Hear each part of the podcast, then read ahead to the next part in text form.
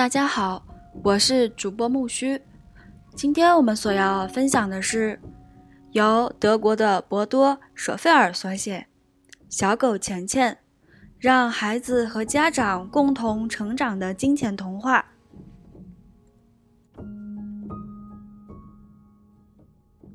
第一章：一只白色的拉布拉多犬。上篇。很久很久以前，我就梦想能养一只小狗，但我家住在租来的公寓里，房东禁止养狗。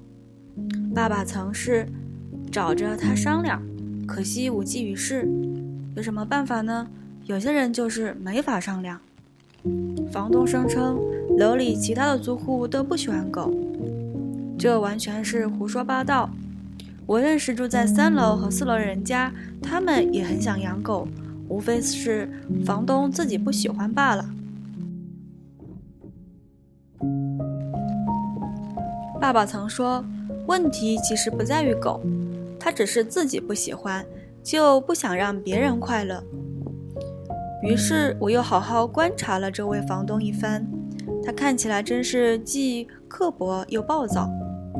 有一次，妈妈忍不住又和他提起养狗的事儿。他竟然直接寄来了一封挂号信，威胁要解除租约。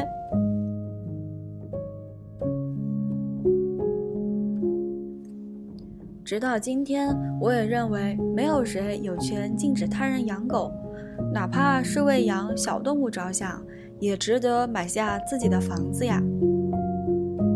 后来，爸爸妈妈真的买下了一栋带花园的房子。这下我有了自己的房间，日子过得真像在天堂里一样。爸爸妈妈却愁眉苦脸的，因为买房的实际花费大大超出了预期。在他们的交谈中，我自然也听出家里的日子有些捉襟见肘，就决定先暂时将愿望闷在肚子里几个星期，不说出来。可我真的。太渴望拥有一只属于自己的小狗了。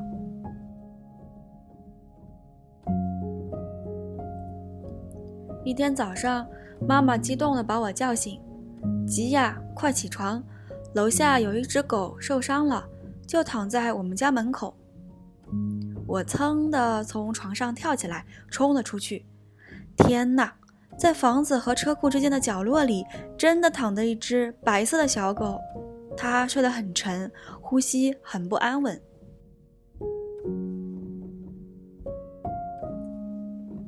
在他背后后腿的上方有一道大约六厘米长的伤口，上面血迹斑斑。他像是被别的狗咬伤了，一点点拖着身体才爬到我们这里，最后精疲力尽地睡了过去。我眼光都红了，不禁犯了嘀咕：到底是哪个坏蛋干的？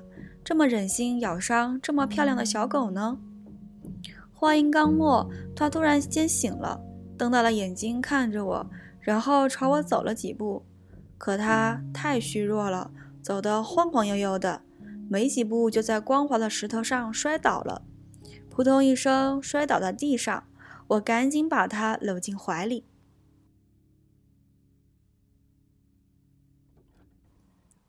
我们小心翼翼地把他抱进车里，带着去看医生。医生把他身上大大的伤口缝合好，给他打了针。他慢慢地放松下来，睡着了。医生说，他的确是被咬伤的，不过很快就会好起来。他还告诉我们，这是一只拉布拉多猎犬。这种狗极其温顺又聪明，对小朋友也特别友好。因此，它们被认为是最棒的导盲犬。我一边听医生说着，一边抚摸着这只白色的小狗，它的毛可真是柔软啊，它真可爱呀。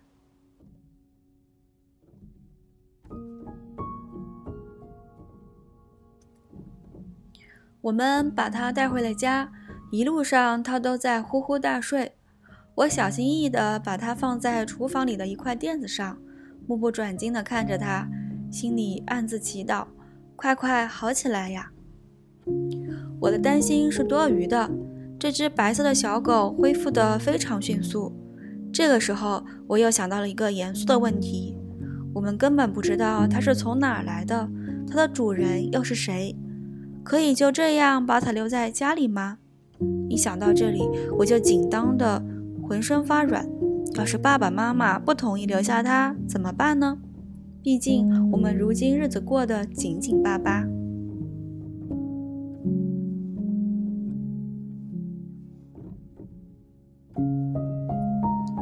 我们当然得去寻找它的主人，但我暗暗希望永远都不要找到。爸爸先是看中了一则广告，还给附近的动物收容所打了电话，但没人认识这只白色的拉布拉多犬。它在我家里待的时间越长，就越受爸爸妈妈的喜爱，不知不觉间，就好像我们才是它真正的主人。狗狗的伤已经全好了。有一天，我和它一块玩，直到累得跑不动了，才坐下来吃早餐。这会儿，爸爸妈妈在为钱的事情喋喋不休，我宁愿装作听不见，因为我根本听不懂他们在说什么。而且每次只要一谈钱，一家人全是一副愁眉苦脸的样子。趁他们停下的空档，我把话题引向了一个更重要的问题。这只狗到底叫什么呢？这时，我们才突然意识到，我们对它的名字一无所知。我觉得这实在是太糟糕了。小狗肯定得有名字啊！离我三米远的垫子上，这个小毛团睡得正香呢。我怔怔地盯着它，绞尽脑汁地想啊想，半天没有想出一个合适的名字来。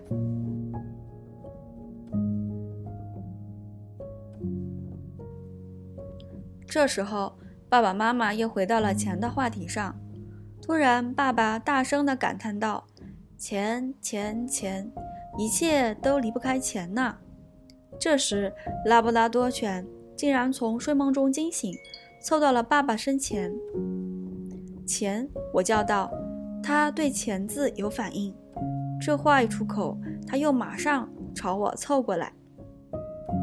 他就应该叫钱钱。这可是他自己选中的名字，我说。可妈妈不为所动，钱就是钞票，一只狗怎么可以叫钞票呢？爸爸倒起来了兴致，我觉得挺好。我们一喊出钱，钱就来到了我们身边，这样的话，麻烦事儿不就跑没影了吗？但爸爸怎么也不会想到，他当初了一句玩笑话，后来竟成了真。我们就决定叫这只拉布拉多犬钱钱。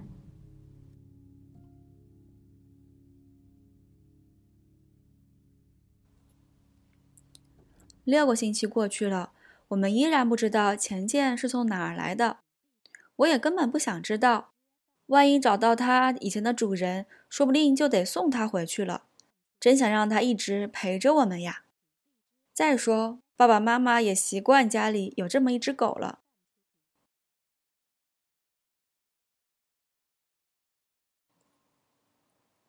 钱钱就这样在我们家住了下来，但我心中总有一种忧郁挥之不去，哪怕有一天它的主人突然突然出现，把它带走。说到这里，我想大家已经猜到的，是的，我和钱钱已经成了最好的朋友。不知不觉，钱钱来到我家已经半年了。它真是一只无比可爱的小狗，温顺又聪明。它眼睛里闪烁着智慧的光芒，这光芒我可从没在别的小狗身上见到过。有时我甚至很肯定，它能听懂我说的话。拉布拉多犬喜欢游泳，但我觉得钱钱是最喜欢玩水的那一个。他从不放任过任何在小溪或湖泊中嬉闹的机会。我多想带他去畅游大海啊，在平坦的沙滩上奔跑，在起伏的海浪花中游戏。爸爸妈妈却说这事情都不要想。爸爸的生意不太好，但现在我们根本没有钱去海边度假。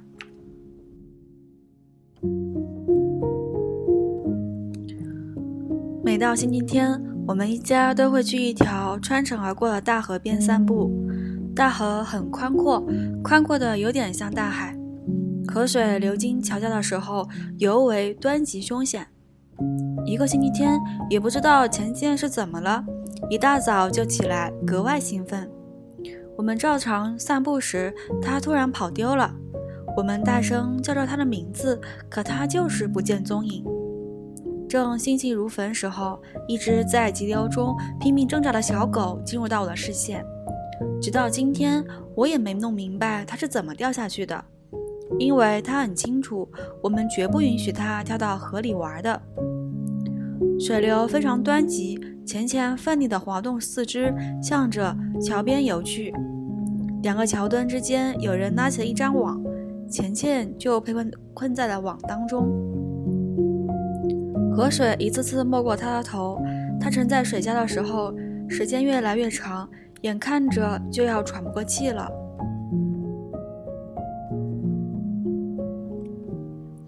我必须救钱钱，不能眼睁睁看着他被淹死。我顾不上自己的安危，也没有时间细想，就一头扎进水里。我一定要救钱钱。河水迅速淹没了我，直灌进我的嗓子眼儿。我呛了水，一下子慌了神。水又脏又冷，到处都是，我觉得天旋地转。眼前的世界突然一片漆黑。后来发生了什么，我完全不记得了。后来爸爸妈妈告诉我，当时我和钱钱都困在了那张网里，幸好一艘水警的救生艇就在附近。据说我在失去意识之前，紧紧地抱住了钱钱。无论如何，我和钱钱都得救了。不知道他们是如何唤醒我的。谢天谢地，我没有大碍，在医院待了几个小时就可以回家了。不过我还是很虚弱，不得不卧床休息了好多天。钱钱比我恢复的快多了，他守在我的床边，寸步不离。他一连几个小时也坐在我前面，静静的看着我。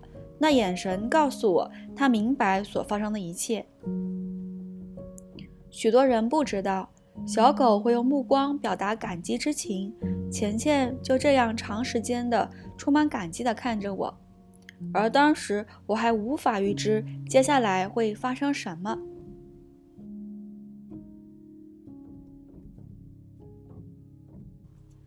第一章上篇就到这里了。以上是我们今天所分享的文字，感谢你的收听，让我们期待下期更新吧。